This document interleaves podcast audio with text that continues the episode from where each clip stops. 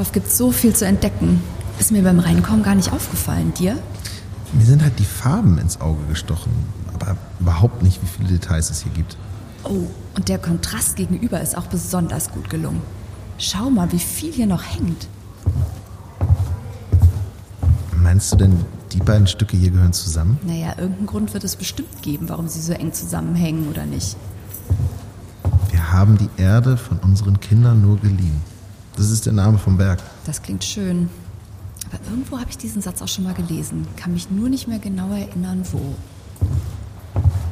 Naja, ich meine, es stimmt aber ja auch einfach, ne? Es ist schon krass, was wir unserer Welt so antun, ohne eben an die nächste Generation zu denken. Ja, da hast du recht. Wir haben die Erde von unseren Kindern nur geliehen. Was für ein schöner und wichtiger Satz. Und vielleicht auch das Motto der Ausstellung Gras drüber im Deutschen Bergbaumuseum in Bochum, Darüber wollen wir heute sprechen, denn es geht um die großen Zusammenhänge der Ausstellung. Es geht um Umweltschutz, Aktivismus, Renaturierung und natürlich auch um Bergbau. Aber es geht auch darum, wie man diese Themen einem möglichst diversen Publikum vermitteln kann. Es geht also um Gestaltung einer solch ungewöhnlichen Ausstellung. Meine Gäste kennen sich damit besonders gut aus. Dr. Michael Fahrenkopf ist Leiter des Montanhistorischen Dokumentationszentrums am Deutschen Bergbaumuseum in Bochum. Er vertritt also die wissenschaftliche Seite und Marte Trottnow von der GFG Gruppe für Gestaltung hat sich gemeinsam mit ihrem Team das Konzept für die Ausstellung ausgedacht. Sie hat dabei große Übersetzungsleistungen getätigt, um die wissenschaftlichen Inhalte für alle interessant und ja auch verdaulich zu machen. Doch dazu gleich mehr. Jetzt möchte ich erstmal wissen, was war das denn, was wir da eben gehört haben? Ja, das ist ein sehr, sehr großes Gemälde erstmal, was wir hier besprechen. Das ist also ein Gemälde, was dreimal fünf Meter misst und von dem sehr bekannten DDR-Künstler Willi Sitte stammt. Also ein großes Gemälde, was 1988, 89 entstanden ist. Also sehr detailreich eigentlich die Geschichte erzählt, um die es uns in der Ausstellung insgesamt geht. Auf diesem Gemälde wird halt Bergbau dargestellt. Einerseits sozusagen mit dem, was er der Natur antut, gleichzeitig aber auch, und das ist für uns besonders wichtig, was es eigentlich bedeutet, wenn man diese Schäden, die der Bergbau der Natur ihr sozusagen einverleibt hat, wie man die wieder heilen kann. Das ist ein stark mythologisch aufgeladenes Bild. Also auf der linken Seite sieht man im Grunde Bergbaudarstellungen, man sieht untertägige Situationen. Man sieht aber auch die Schwerindustrie, auch mit Feuer und so weiter. Also insofern, da sehen wir durchaus das, was durchaus als Schaden auch an der Umwelt bezeichnet werden kann. Und äh, wenn man dann so ein bisschen nach rechts rüber geht in dem Bild, dann sehen wir auch wieder stark mythologisch aufgeladen eigentlich Situationen wie dass ein Stück weit wieder geheilt wird. Also wir sehen ähm, so eine Harpyrie, die sozusagen darauf hindeutet, ähm, dass man mit bestimmten Methoden diesen Zustand, den der Bergbau da erzeugt hat, natürlich praktisch auch landschaftlich wieder heilen kann, so würde ich das jetzt mal nennen. Rechts unten in dem Bild ist etwas, was für uns ganz, ganz wichtig ist. Da ist nämlich praktisch ein Handbuch zu sehen. Da ist ein wissenschaftliches Werk zu sehen was äh, in dem Bild eindeutig darauf hindeutet, dass es ja der Wissenschaftlichkeit, dass es wissenschaftlicher Methoden eigentlich bedarf, um dann diesen Schritt des Heilens in der Natur eigentlich zu erreichen. Also insofern ein sehr, sehr komplexes Bild. Ganz wichtig ist eben auch noch, da kommen wir gleich sicherlich nochmal drauf zu sprechen, sozusagen, wie wir es in der Eingangssituation jetzt kontextualisiert haben. Man muss noch ein bisschen was zu dem Willi Sitte als solches sagen. Der äh, war eben durchaus ein sehr bekannter Künstler in der DDR anfangs durchaus äh, systemkritisch in den 50er Jahren, ist dann aber äh, durchaus ein Künstler geworden, der sehr stark im DDR-System über den Bund der Künstler und so weiter sehr systemnah geworden ist. Also auch eine große, machtvolle Figur war im DDR-System der Künstler. Man muss, glaube ich, schon ehrlicherweise sagen, diese Macht ähm, sehr SED-nah hat er durchaus auch ausgespielt im äh, DDR-System. Wichtig ist auch zu sagen, ich meine, ich habe schon angedeutet, das Gemälde stammt von 1988, 89, das ist kurz vor der Wende und ganz entscheidend ist, den Auftrag für dieses Bild hat Willi Sitte damals noch zu Zeiten der DDR von einem westdeutschen Konzern erhalten, nämlich von der Deutschen Metallgesellschaft mit Sitz in Frankfurt am Main. Und insofern hat er sich eigentlich schon vor der Wende durchaus aufgrund seiner systemischen Haltung eigentlich auch die Möglichkeit geschaffen, Aufträge aus dem Westen anzunehmen. Und das war bei anderen äh, Künstlern dann halt sehr anders. Und das spielt durchaus in der Kontextualisierung mit zwei äh, Objekten, die wir äh, da eben auch im Eingangsbereich sehr prominent machen, den beiden grünen Kreuzen von äh, Eberhard Göschel, eine große Rolle. Können Sie denn vielleicht zu diesen Kreuzen noch ein bisschen mehr sagen oder gerne auch Sie, Frau Trottnow? Wieso haben Sie genau diese Kunstwerke so zusammengesetzt? Ich beschreibe es mal ganz kurz. Das sind zwei ganz, ganz kleine Tonkreuze. Die sind quadratisch, die haben so eine blasse grüne Lasur drauf und sind vor diesem riesigen Gemälde platziert. Also das ist schon mal ein sehr, sehr großer Kontrast. Und wenn ich dann vor diesen beiden kleinen Kreuzen stehe und nach oben gucke, dann sehe ich noch viel, viel mehr von diesen Kreuzen. Diesmal aber nicht aus Ton, sondern ja aus so einer Art Plexiglas. Die sind durchsichtig und die flirren so ein bisschen über den beiden Kreuzen drüber und ja, verschwinden dann irgendwo oben im Raum sozusagen und ja, setzen da einen ganz großen Kontrast eigentlich zu diesem Riesengemälde. Kann Michael vielleicht ein bisschen mehr dazu sagen, was das für kleine Kreuze sind? Ja, diese beiden kleinen grünen Kreuze, die sind, ähm, wie gesagt, von Eberhard Gösche geschaffen. Äh, es gibt heute nicht mehr viele davon, ehrlicherweise. Also wir haben sie für die Ausstellung aus vom Haus der Geschichte der Bundesrepublik Deutschland ausgeliehen. Die haben zum Glück in ihren Beständen diese beiden Kreuze und haben sie uns auch ausgeliehen. Äh, gefertigt worden sind davon wesentlich mehr. Und zwar waren diese grünen Kreuze im Grunde eine Auszeichnung der Menschen, die in der DDR der Umweltbewegung sich zugehörig fühlten. Und das ist erstmal ganz wichtig, weil in unserer Ausstellung wir ja auch das Ziel haben, uns stark mit Geschichtsbildern zwischen Bundesrepublik und DDR auseinanderzusetzen.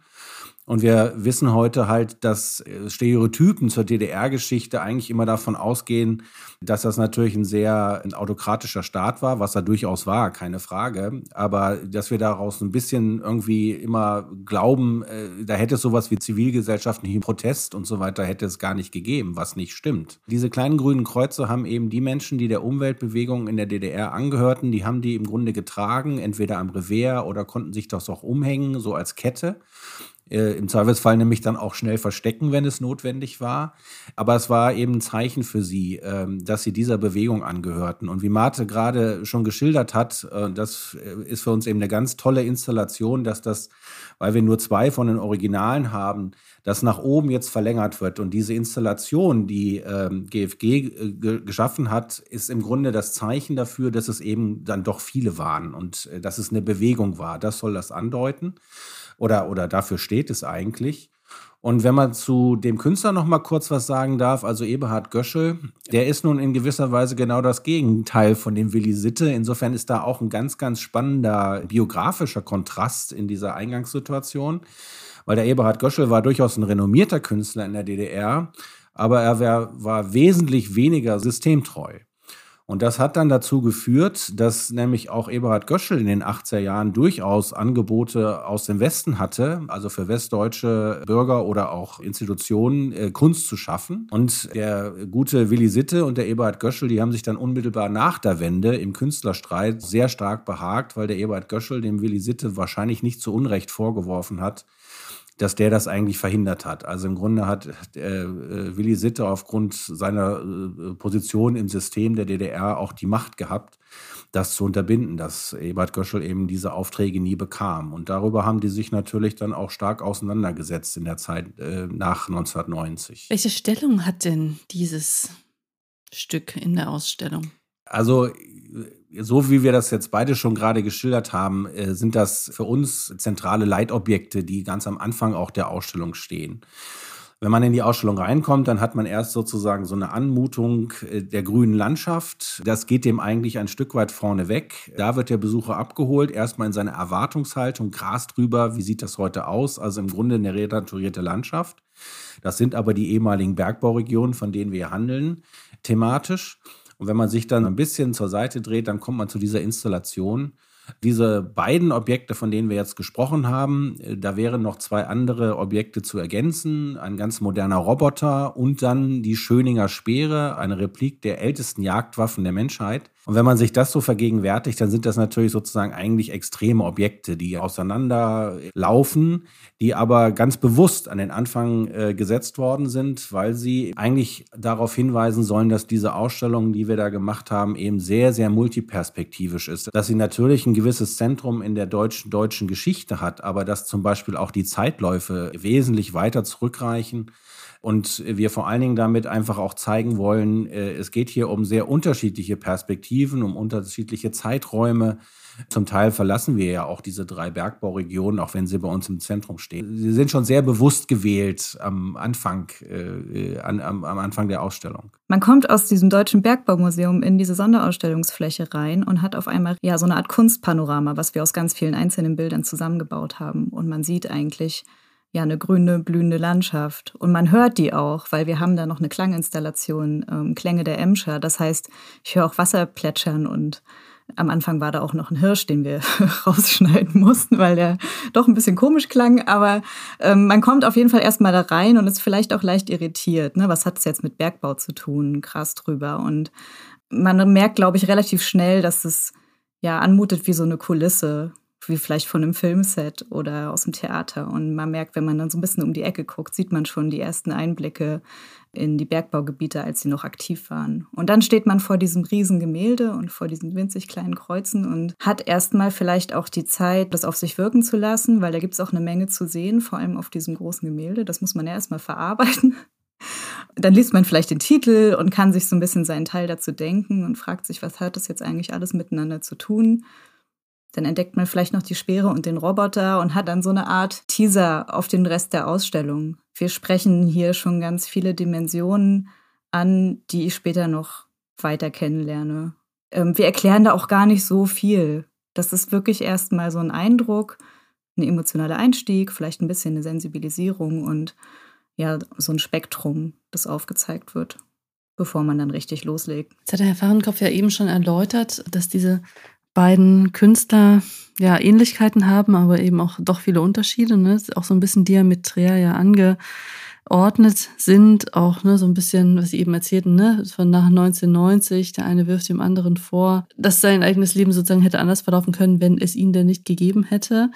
Im Endeffekt sind es aber trotzdem beides irgendwie Figuren aus der Umweltbewegung. Warum haben Sie denn die beiden jetzt gerade so prominent platziert? Also warum rücken Sie diesen Umweltaspekt so in den Fokus schon am Anfang?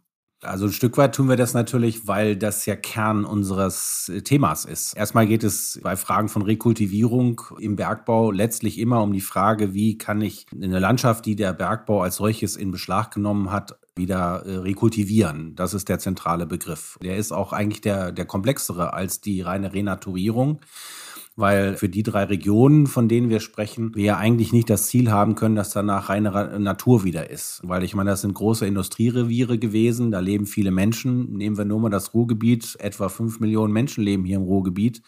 Das heißt also, eine zukünftige Situation nach dem Steinkohlenbergbau in dieser Region kann nicht der rein renaturierte Naturpark sein sondern hier müssen Menschen ja weiter leben. Insofern ist der Begriff Rekultivierung so zentral. Diese beiden äh, Künstler mit ihren Werken, die wir ausgewählt haben, sind insofern einschlägig, weil sie eines zeigen. Sie sind ja jetzt beides DDR-Künstler, dass eben das Thema Umwelt mindestens seit den 1960er Jahren in beiden deutschen Staaten eben doch eine zunehmend große Rolle gespielt hat. Bewusstseinsmäßig, dann eben über eine Bewegung im zivilgesellschaftlichen Rahmen erstmal auch organisiert, sozusagen bricht die sich Bahn. Das hat im Westen viel zu tun mit Friedensbewegung, ist aber im Osten auch zum Teil damit verbunden, wird also sozusagen gesellschaftliches Thema und gleichzeitig, und das passiert ja seit den 60er Jahren eben auch in beiden deutschen Staaten, dieses Umweltthema wird zunehmend politisch vertreten. Auch das ist eigentlich interessant, dass das in beiden deutschen Staaten durchaus parallel passiert. Zum Teil die DDR früher ein Umweltministerium einrichtet als die Bundesrepublik. Also viele Dinge, die eigentlich sehr parallel laufen, die einzahlen auf genau das, was wir gerade gesagt haben, nämlich, dass Umwelt ein besonderes Thema wird, dass die Menschen allgemein merken, nach diesem unmittelbaren Wiederaufbau nach dem Zweiten Weltkrieg, das hat auch eine Kehrseite. Und mit dieser Kehrseite müssen wir uns auseinandersetzen und wir müssen uns uns auch kritisch damit auseinandersetzen und was offensichtlich eben dann auch Künstler stark äh, für ihre Arbeit aufnehmen. Und äh, das wäre für mich ein Grund, warum sozusagen diese beiden nun gerade äh, für uns auch so eine zentrale Bedeutung haben, weil sie das am Ende in ihren Kunstwerken spiegeln. Das ist eigentlich das für mich Entscheidende. Jetzt haben ja Frau Trottner und Team diese Kunstwerke so zueinander in Beziehung gesetzt. Das war so ja im Endeffekt nicht intendiert, sondern das Kunstwerk vom Herrn Sitte sollte ja wahrscheinlich alleine stehen. Diese Umweltbewegungskreuze sind wahrscheinlich auch nicht als künstlerische Installation gedacht gewesen, zumindest nicht ursprünglich. Jetzt stehen die so beieinander und sind in Beziehung gestellt und erzählen dadurch ja dann auch eine Geschichte, also eine, eine andere Geschichte, als sie einzeln erzählen würden. Sehen Sie denn die Kunstwerke dadurch auch anders? Also ich kann dazu insofern äh, etwas sagen, dass ich mit dem Werk von Willi Sitte äh, über drei Jahrzehnte vertraut bin. Und das liegt schlicht daran, dass schon Anfang der 90er Jahre dieses Gemälde in die Sammlung äh, hier des Montanhistorischen Dokumentationszentrums in unserem Museum gekommen ist. Das Bergbaumuseum hat Anfang der 90er Jahre eine Ausstellung zu Willi Sitte gemacht dieses Bild ist seitdem im Grunde in unserem Haus und wir haben es auch über viele Jahre eigentlich in der Dauerausstellung hängen gehabt. Da ist es aber in einer Situation gewesen, dass davor Modelle standen und so weiter. Also ganz viele Menschen und mir ging es manchmal natürlich nicht anders. Wir sind da eigentlich ein bisschen achtlos dran vorbeigelaufen wenn das nur so an der Wand hängt, auch, auch wenn es so groß ist, äh, hat man manchmal das Gefühl, das ist wie eine Riesentapete. Und das ist natürlich jetzt anders. Wir haben dem in der Ausstellung jetzt natürlich so eine Bedeutung gegeben. Also insofern, das kann ich sagen, das wirkt jetzt äh, für mich wirklich nochmal ganz neu. Also sozusagen, als hätte man diesem Gemälde eigentlich sozusagen seinen Rang zurückgegeben, muss ich ganz ehrlich sagen. Deswegen freut mich das auch so, dass das so prominent in dieser Ausstellung ist. Weil es ist natürlich ein tolles Gemälde, aber auch die Inszenierung jetzt macht es dazu, muss man ganz ehrlicherweise sagen. Man merkt daran auch, dass ein Objekt immer mehrere Geschichten hat und immer mehrere Perspektiven und das auch immer auf den Kontext des Objektes ankommt und wie ich das zeige, wie ich die Geschichte von dem Objekt erzähle oder eine der Geschichten, die das Objekt hat. Das hat sicherlich noch viel, viel mehr, als wir jetzt gerade zeigen können. Das ist auch das Schöne an Sonderausstellungen, dass man immer wieder Sachen auch neu erzählen kann. Die Installation verbindet ja sogar noch ein Objekt mehr. Ich weiß gar nicht, ob man das jetzt schon sagen sollte, aber der aufmerksame Museumsbesucher wird vielleicht feststellen, dass wenn er sich unter die Kreuze stellt und nach oben blickt, dann ähm, haben wir da einen Deckendurchbruch in die nächste Etage. Und dann kann ich schon den ersten Blick erhaschen auf wirklich ein tolles Highlight-Objekt, was man dann an dem Fall von unten sieht. Und für uns ist das so dann nochmal ein Full Circle Ausstellungsteaser eigentlich direkt am Anfang. Ja, mhm. Michael, vielleicht willst du sagen, welches Objekt es ist. Ja, das, äh, das ist das Baumhaus. Also das ist das Baumhaus aus dem Hambacher Forst, was eben insofern dann jetzt, und Martha hat es angedeutet, für uns sozusagen eigentlich kongenial, nämlich durch die nach oben strebenden Kreuze, das Bewegungssymbol eigentlich dann sich verlängert nach oben auf heute ein Beispiel eines gegenwärtigen Umweltprotestes, der eben sehr prominent ist in der gegenwärtigen Zeit und wahrscheinlich sozusagen mit dem, wie wir jetzt nochmal neu in Westdeutschland mit Fristigkeiten über den Auslauf des Braunkohlenbergbaus und das ist ja der große Hintergrund des Protestes eigentlich für das Baumhaus, also für den Hambacher Forst. Und wir sind damit in einer gegenwärtigen Form des Protestes gegen Braunkohlenbergbau.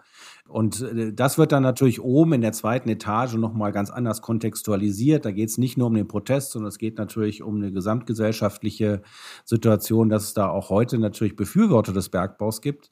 Kongenial ist es eigentlich, sagen wir mal, diesen historischen Protest der Umweltbewegung der DDR eigentlich sozusagen mit Ausblick nach oben. Ah, ich sehe es gegenwärtig und ich habe auch vor allem etwas zu erwarten. Überhaupt, da oben gibt es eine zweite Etage und viele von den Perspektiven, die wir da vorne anteasern, wie Martis gesagt hat, eigentlich soll ich ja Lust bekommen und ich glaube, das funktioniert auch sozusagen, dass ich dann denke, oh, wenn ich da oben ankomme, dann gibt es neue Perspektiven und ich werde da was Tolles sehen. Genau, dass die ganz einfache Geschichte ist, hey Leute, freut euch drauf, da oben gibt es noch mehr zu sehen. Und die ein bisschen komplexere Geschichte ist, dass wir immer eine Bewegung haben, die von unten kommt, wir haben Bewegungen, die von oben kommen, von links und von rechts kommen.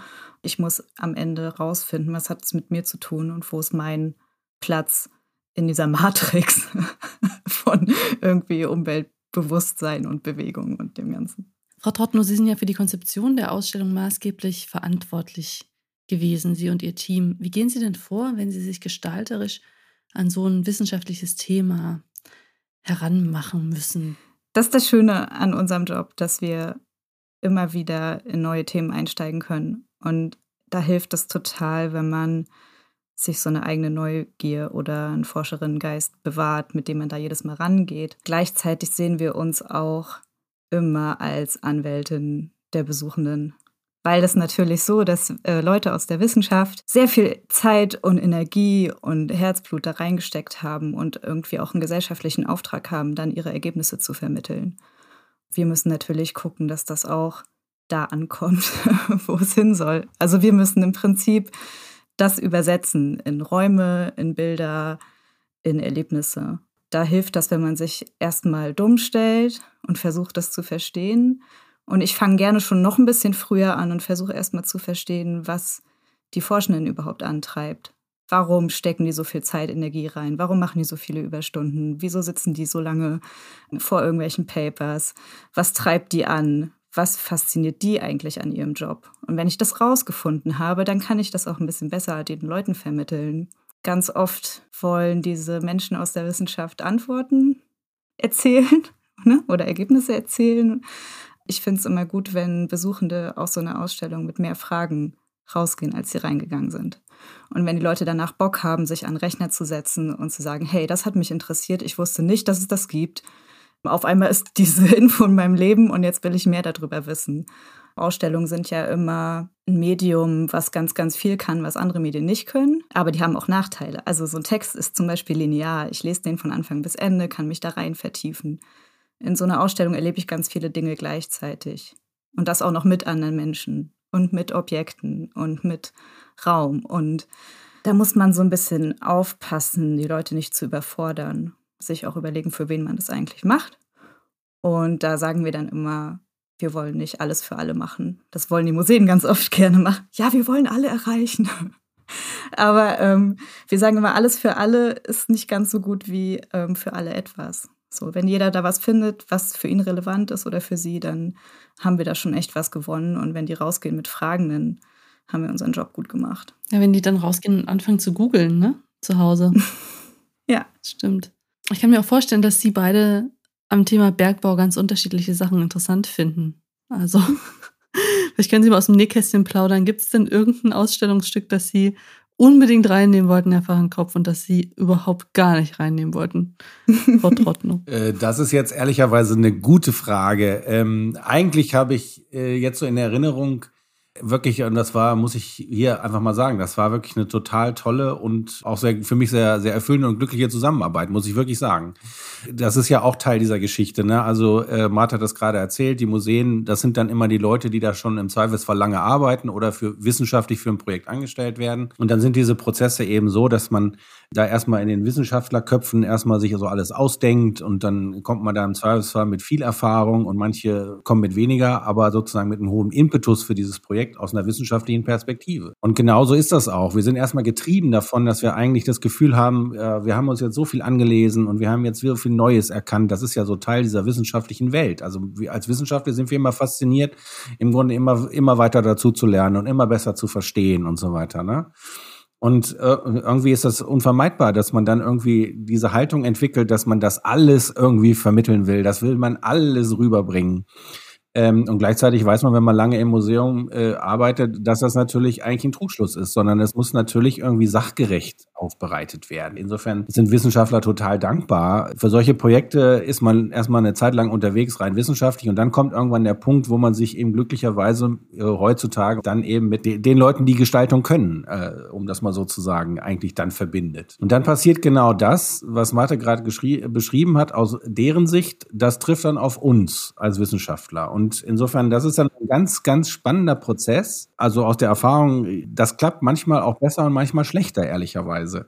Und hier hat es ganz wunderbar geklappt, dass nämlich im Prinzip wir natürlich eigentlich äh, GFG am Anfang, glaube ich, auch massiv überfordert haben, weil wir uns schon irgendwie tausende von Objekten überlegt haben. Ich hatte immer ein Gefühl dafür, dass das viel zu viele waren für den Raum, die wir am Ende bespielen können. Und dann auch solche sozusagen diese ganzen Fragen, ähm, wie machen wir es auch bedarfsgerecht?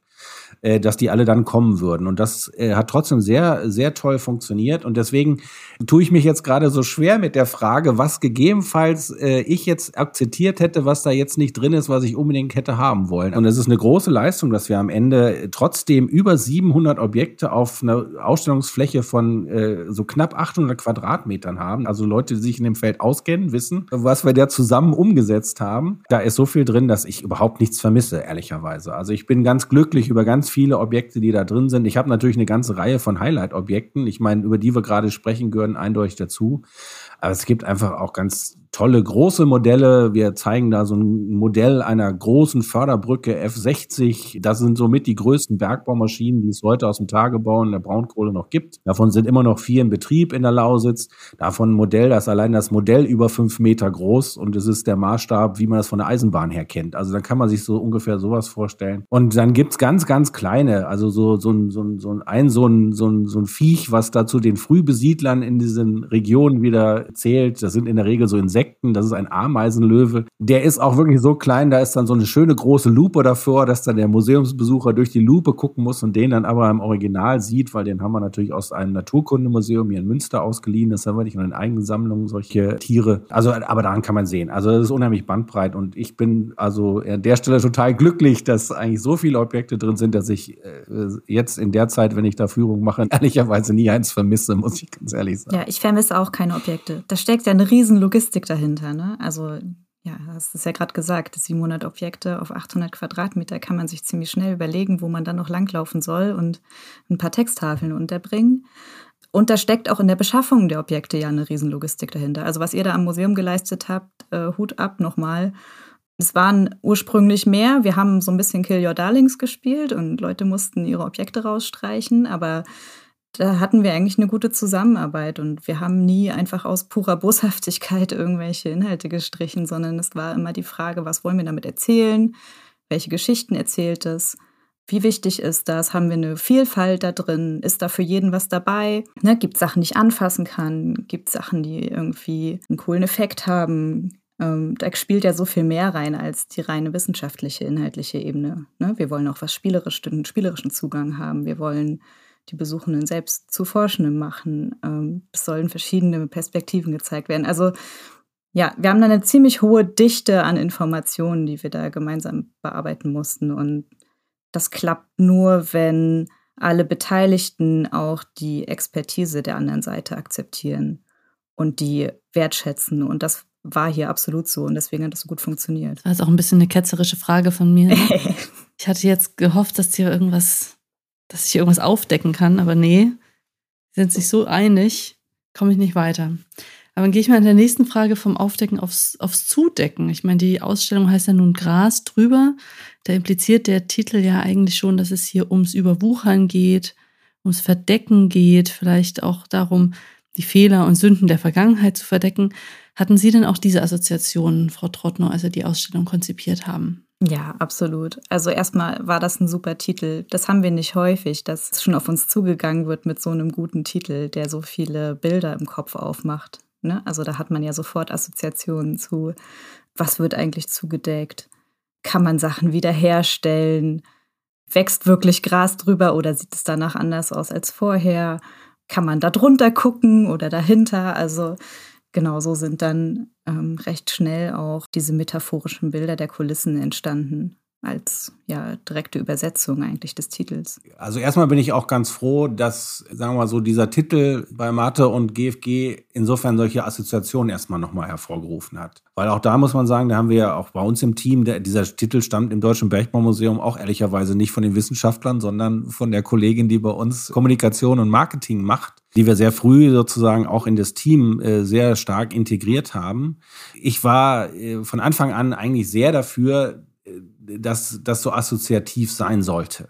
Das ist für einen Wissenschaftler erstmal nicht so ganz einfach, weil der sozusagen eigentlich ja immer den Antrieb hat, so nach dem Motto, oh, das muss aber ganz faktenorientiert sein und wir dürfen uns gar nicht aufs Glatteis äh, begeben und so. Und ich meine, wenn man im Deutschen Bergbaumuseum, was den Bergbau als solches erklärt, arbeitet, und sich sozusagen heute mit einem Thema auseinandersetzt, wo im Prinzip Kritik an der Sache auch mit reingeholt wird, dann ist es insofern der, der, der Wissenschaftlerreflex sagt erstmal, oh, das muss aber ganz abgesichert sein. Ich meine, in einem Leibniz-Forschungsmuseum ist das am Ende auch so. Das haben wir auch hier realisiert. Es ist ja auch abgesichert. Aber es muss trotzdem ein Titel sein, der die Menschen irgendwie erreicht und nicht nur meine drei Kollegen aus der Wissenschaft, weil dann bräuchten wir dieses Format nicht. Gleichzeitig ist es aber so, dass man eben Bergbau das ist eben mehr als Technik. Bergbau ist ein komplexes System. Wir sprechen gern von den Urproduktionen, Schifffahrt und Bergbau. Das ist das, was der Mensch eben seit Ur- und Frühzeiten macht. Er hat weit vor äh, Christus hat er angefangen, sich äh, äh, bergbauliche Rohstoffe äh, aus der Erde zu holen, um schlicht sich das Gesicht anzumalen, um Höhlenmalereien zu machen. Rötelbergbau, das ist tausende Jahre vor Christus. Da geht Bergbau los. Und warum sage ich das jetzt? Weil das ist schon sozusagen, wenn ich das nur sozusagen die Nutzung dieser Rohstoffe jetzt adressiere, dann merke ich daran, es geht um die gesellschaftliche Kraft. Bergbau als solches verändert nicht nur Landschaft, ist ja das Gewinnungsgut für die Menschen, die darin leben, die darin arbeiten, die daraus etwas erschaffen. Unsere heutige Welt würde ohne Rohstoffe nicht funktionieren, so muss man das schlicht sagen. Auch wenn wir uns heute sicherlich gut beraten sind, nochmal über die Logiken fossiler Energieträger als ein paar Produkten, die man bergbaulich gewinnt, äh, Gedanken zu machen.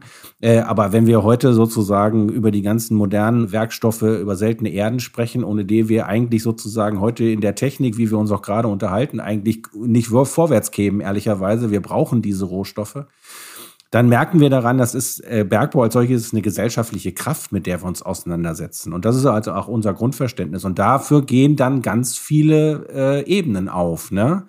die, wenn wir dann historisch zurückblicken, und das ist ja jetzt genau der Kern unserer Ausstellung, das heißt, wir schauen uns eine Landschaft an, die im Servicefall rekultiviert und renaturiert ist, dann war da vorher etwas anders. Und es war der Gegenstand Bergbau als, als gesellschaftlicher Raum, der da eigentlich adressiert wird. Und das ist mehrschichtig, das ist komplex und deswegen ist es eben auch multiperspektivisch. Ja, das adressieren wir letztlich. Ne? Frau Trottner, wie schaffen Sie es denn ganz praktisch, diese Schichten auch in der Ausstellung wiederzugeben? Also wir haben jetzt schon gehört, es geht darum, dass alle was verstehen sollen. Ne? Mein Kollege sagt ja immer den schönen Spruch, der Köder muss dem Fisch schmecken und nicht dem Angler. Finde ich immer ganz hübsch.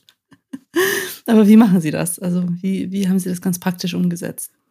Also ganz praktisch in meiner Arbeit steht zuerst der Schritt, diese Komplexität zu akzeptieren für mich selbst Weil wir sind natürlich auch Gestaltende, die irgendwie einfache Antworten haben wollen, damit wir mit unserer Arbeit loslegen können. Aber das klappt nicht immer. Und ähm, wenn wir sagen, dass die Museen heute dafür da sind, damit wir aus der Geschichte lernen für unsere Zukunft und das soll nicht im besten Fall nicht mal eine Deutungshoheit haben, dann wird das ganz, ganz schnell ganz, ganz komplex, egal ob es da jetzt um Bergbau geht oder um andere Themen. Ähm, wir haben also da immer sehr viele Dimensionen, die mitgedacht werden wollen. Ähm, genau, und praktisch in der Ausstellung ähm, versuchen wir das natürlich dann trotzdem zu vereinfachen. Ähm, und das können wir über verschiedenste Dinge tun, über den Raum. Ne, wir haben viele Schichten, man kann Vertiefungsebenen entdecken, man kann Schubladen aufmachen, auch längere Texte finden. Wir haben zum Beispiel Reproduktionen von ähm, Dokumenten, von Zeitungsartikeln, die ich durchblättern kann, wenn ich mich für eine Sache besonders interessiere, dann fehlt da auch nicht die Tiefe. Das ist immer wichtig. Ne? Man kann auch jetzt sagen, wir machen alles ganz niedrigschwellig und das wird so eine Art Sendung mit der Maus. Schwer genug. Ne? Das ist wirklich schwierig, Sachen einfach zu erzählen. Aber ähm, manche Leute wollen auch diese inhaltliche Tiefe haben oder kommen wegen bestimmten Themen dahin. Und das sind auch Nerds, die in Ausstellungen gehen und denen wollen wir natürlich auch was anbieten. Genau, das heißt, wir gucken immer, dass wir verschiedene Vertiefungsebenen anbieten. Und hier in dieser Sonderausstellung ist das, glaube ich, ganz gut gelungen. Und zusätzlich haben wir ein Instrument benutzt, was ich super spannend finde, weil ich damit in Design Thinking Workshops schon länger arbeite. Ähm, das sind Personas oder Personen, Charaktere, ähm, die wir diesmal tatsächlich nicht in der Erstellung der Ausstellung intern benutzt haben, sondern ganz sichtbar für die Leute, die in die Ausstellung gehen. Wir haben direkt neben unserem großen Gemälde mit den kleinen Kreuzen ähm, lebensgroße gezeichnete Illustrationen, Porträts von Menschen. Jede einzelne dieser Personen repräsentiert einen Blickwinkel auf unser Thema und repräsentiert ja eine Perspektive, ähm, eine persönliche Geschichte, eine Herangehensweise und die streiten sich auch immer mal wieder in der Ausstellung. Die haben verschiedene Meinungen und ähm, die kann ich dort entdecken und denen kann ich mich anschließen oder denen widersprechen, aber die begegnen mir immer wieder und erzählen mir, wie man dieses Objekt oder dieses Thema noch sehen könnte, sodass ich auch meinen eigenen Kopf aufmachen muss. Also man kann das jetzt konkret sagen, was Martha angedeutet hat. Ne? Wir haben uns, also da zusammen haben wir uns in der, in der gesamten Gruppe natürlich irgendwie auch überlegt, welche Charaktere könnten das jetzt sein. Also das reicht von so einem klassischen äh, ehemaligen Ruhrbergmann, der natürlich eine hohe Affinität an die Vergangenheit hat. Der äh, würde auch heute sich, glaube ich, noch wünschen, dass es hier noch Bergbau gäbe bis, jetzt nehme ich das einfach mal sozusagen ein bisschen das, das gegenläufige Extrem äh, zu so einer Figur, die halt ein ganz junger Mensch ist, der Paul, ich rede über den fiktiv, über die fiktive Person. Paul heißt der, der ist Fridays for Future Aktivist und so weiter. Das heißt, äh, ne, wenn man jetzt die beiden sich vorstellt, dann kann man ja sich schon heute gut ermessen, in welchen Formen die wahrscheinlich miteinander reden. Und das ist halt wunderbar gelungen in der Ausstellung. Und Martha hat es angedeutet, dass, also erstmal sehe ich die auch dann immer, die sind, erscheinen groß, die begleiten mich dadurch und gleichzeitig kann ich sie auch noch hören. Also sozusagen auch noch deren Stimmen sind also auch noch da. Dann kann ich mir mit Ohrhörer, kann ich die also auch zu mir sprechen lassen, kann den Diskurs auch akustisch nachvollziehen. Wir merken in der Ausstellung, wie super das funktioniert, dass ganz viele Menschen sozusagen dann in einem Compartment dann mal so, wie Marte das beschrieben hat, dann irgendwie mal so sind und gehen tiefer rein. Dann machen sie Schubladen auf und so weiter und so fort.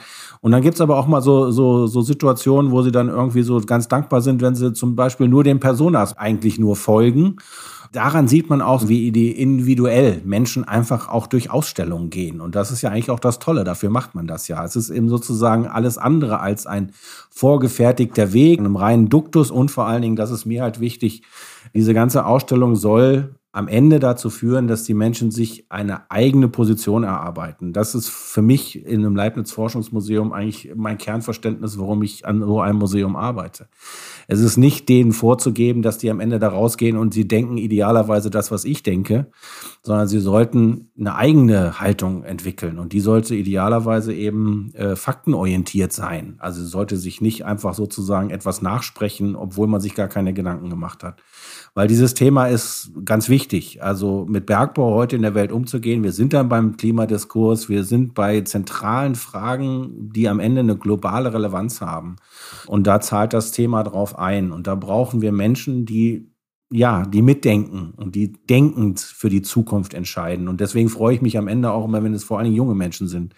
Die sind ja diejenigen, die auch in ihre Zukunft wirklich sozusagen die haben sie noch vor sich. Und ähm, da ist es einfach wichtig, wenn man reflektiertes Verständnis hat und eine, auch eine Meinung dann vertreten kann. Das haben Sie ja vorhin schon erwähnt, um nochmal auf unser äh, Eingangsausstellungsstück zurückzukommen, dass sich die grünen Kreuze ganz hübsch mit einem anderen Ausstellungsstück verbinden, nämlich mit dem Baumhaus.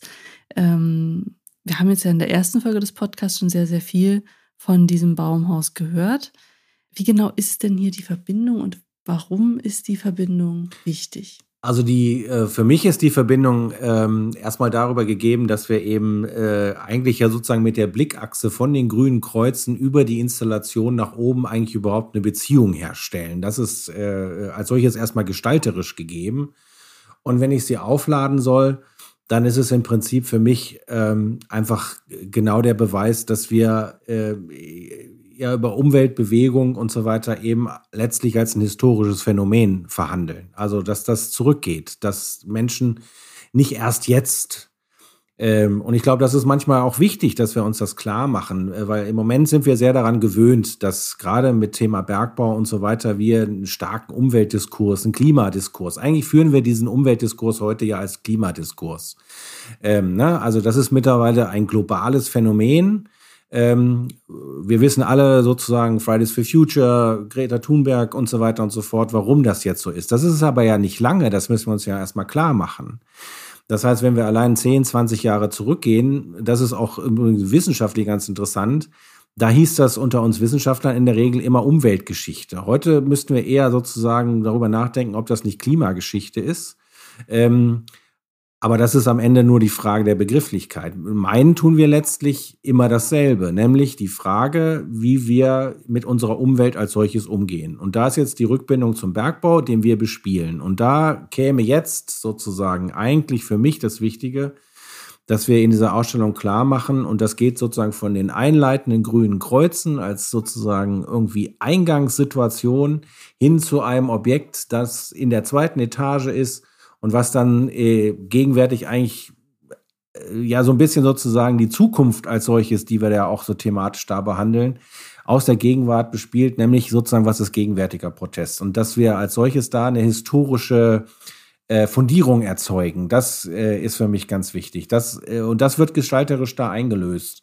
Dass ich am Anfang sozusagen etwas auf etwas schauen kann, wo ich denke, ach, äh, ne, das ist wahrscheinlich auch toll, aber äh, so, so wenn ich es jetzt eher intellektuell auflade, würde ich sagen, so nach dem Motto, ah, ähm, es geht hier äh, um eine gewisse Fundierung von äh, gesellschaftlicher Auseinandersetzung zu den Themen, die eben nicht erst heute da ist, sondern die eine Geschichte hat, die zurückreicht. Und wir uns das äh, letztlich am Ende auch klar machen in dem, was wir stark äh, fokussieren, nämlich in der deutsch-deutschen Geschichte. Und da geht es mir auch ganz stark um Korrigieren von heutigen äh, nicht hinreichenden Geschichtsbildern der DDR. Also äh, klar, wenn, wenn man heute so fragt, dann werden relativ viele Menschen wissen, diesen schönen Begriff, den es gibt, oder ist eigentlich kein schöner Begriff, der Ökozid der DDR. Den kennen viele Menschen. Das heißt also im Grunde, dass äh, das allgemeine Bewusstsein der DDR ist nicht nur an ihren wirtschaftlichen Folgen, sondern sozusagen auch an in ihrer Umweltproblematik irgendwann gescheitert oder ist daran zugrunde gegangen. Das ist richtig, das ist äh, nicht von der Hand zu weisen, aber das ist das Phänomen der 80er Jahre auch in der DDR. Und jetzt muss man erklären, wo das herkommt. Und äh, da steht etwas da ganz dagegen, dass nämlich ab den 50er Jahren die DDR sich dieser Problematik vom Braunkohlenbergbau sehr bewusst war und dass sie sehr früh eigentlich in Forschung investiert haben. Sie waren da auch weiter als die Bundesrepublik ähm, und sie haben sehr früh im Grunde eben auch schon angesprochen worden, politische Wege gefunden, das überhaupt zu adressieren. Sie hatten früher ein Umweltministerium als die Bundesrepublik und so weiter und so fort. Also es geht um eine historische Fundierung, die natürlich am Ende auch erreicht worden ist, dadurch, dass es einen zivilgesellschaftlichen Protest gab dass Menschen gesagt haben, wir wollen jetzt irgendwie so nicht weitermachen, sondern wir müssen uns diesen, diesen Problematiken auch stellen. Und wir sind auch, und das waren häufig dann die jüngeren Generationen, die nicht mehr bereit waren, ein Regime zu akzeptieren, was gesagt hat, na gut, das ist eben so. Wenn wir prosperieren wollen, dann müssen wir damit leben. Industrie ist halt dreckig, Industrie ist schwierig. Ähm, und äh, ne, also das, was wir heute erreicht haben mit einem Umweltstandard, auch in der Industrie sozusagen in Mitteleuropa, das wäre ja schön, wenn wir es weltweit hätten. Das ist halt da leider noch ne, häufig nicht so. Da gibt es jetzt auch wieder viele Gründe für, aber sozusagen, dass wir dieses Niveau erreicht haben, ist natürlich am Ende auch ein Stück weit das Ergebnis, dass man Industrie über den Staat, aber eben auch natürlich durch die Menschen auch gezwungen hat, darin zu investieren, dass man Schutzmaßnahmen trifft, dass man äh, Rauch filtert, das und so. Das kostet dann alles was und man muss es sich es trotzdem leisten können. Und ähm, ja, also insofern es geht um eine historische Fundierung eigentlich von äh, Umweltprotest und das geht dann von den grünen Kreuzen sozusagen mit Blick nach oben zu dem Baumhaus und das Baumhaus ist halt heute ein Stück weit sozusagen für alle sehr verständlich. Es ist ein Fanal, dieses Haus. Äh, ne, weil das können alle ganz toll dechiffrieren, das ist gegenwärtig und äh, gleichzeitig ist es natürlich ein ganz besonderes Ausstellungsstück, ehrlicherweise. Ja. Das ist nicht nur eine Verbindung von Objekten, sondern ähm, einmal durch die Zeit. Es verbindet Ost und West, es verbindet früher und heute. Da kann man immer das Glas halb voll und halb leer sehen. Ne? Man kann das jetzt dystopisch betrachten und sagen, oh Mann, wir sind ja überhaupt nicht weit gekommen. Wir haben immer noch die gleichen Probleme. Oder ähm, es kann einem auch Mut machen, weil man merkt, ähm, aus einer kleinen Bewegung im Verborgenen, die gegen ganz viele Widrigkeiten ankämpfen musste, ist ein weltweites, gesellschaftliches Ding geworden, was innerhalb von wenigen Jahrzehnten sich eigentlich in so ein mehrheitsgesellschaftliches Bewusstsein verankert hat. Und ähm, das drängt uns auch im Ausstellungsmachen natürlich die Frage auf, was wir tun können, was wir beitragen können. Und äh, da geht, glaube ich, noch sehr viel mehr, aber nur der Vollständigkeit halber will ich das hier auch noch mal mit erwähnen, dass sowohl das Museum als auch wir da sehr hinterher waren, geguckt haben, was können wir eigentlich in einer Sonderausstellung, ne, die nicht dauerhaft stehen wird, tun, um nachhaltiger zu arbeiten. Also wir haben jetzt versucht, die ganzen Materialien so einzusetzen, dass die recycelt werden können oder weiter verwendet werden können vom Museum, dass das Holz unbehandelt ist, dass das zertifiziert ist, ähm, dass wir offene Konstruktionen verwenden, die sich auch leicht wieder zu anderen Dingen zusammensetzen lassen, dass unsere Zulieferer wie Druckereien und so weiter ähm, auf nachhaltige Materialien achten. Das ist nur ein Anfang und ich glaube, da geht noch viel, viel mehr. Aber auch das muss man dann natürlich mitdenken. Ne? Man kann nicht die ganze Zeit sagen, Leute, Leute, wir heben hier den Zeigefinger und selber ähm, macht man dann lustige Plastikausstellungen, die bunt leuchten die ganze Nacht. Das geht natürlich auch nicht. Also ist im Endeffekt Full Circle. Mhm. Schön. Ich danke Ihnen sehr fürs Gespräch. Vielen Dank. Ja, ebenso. Vielen Dank.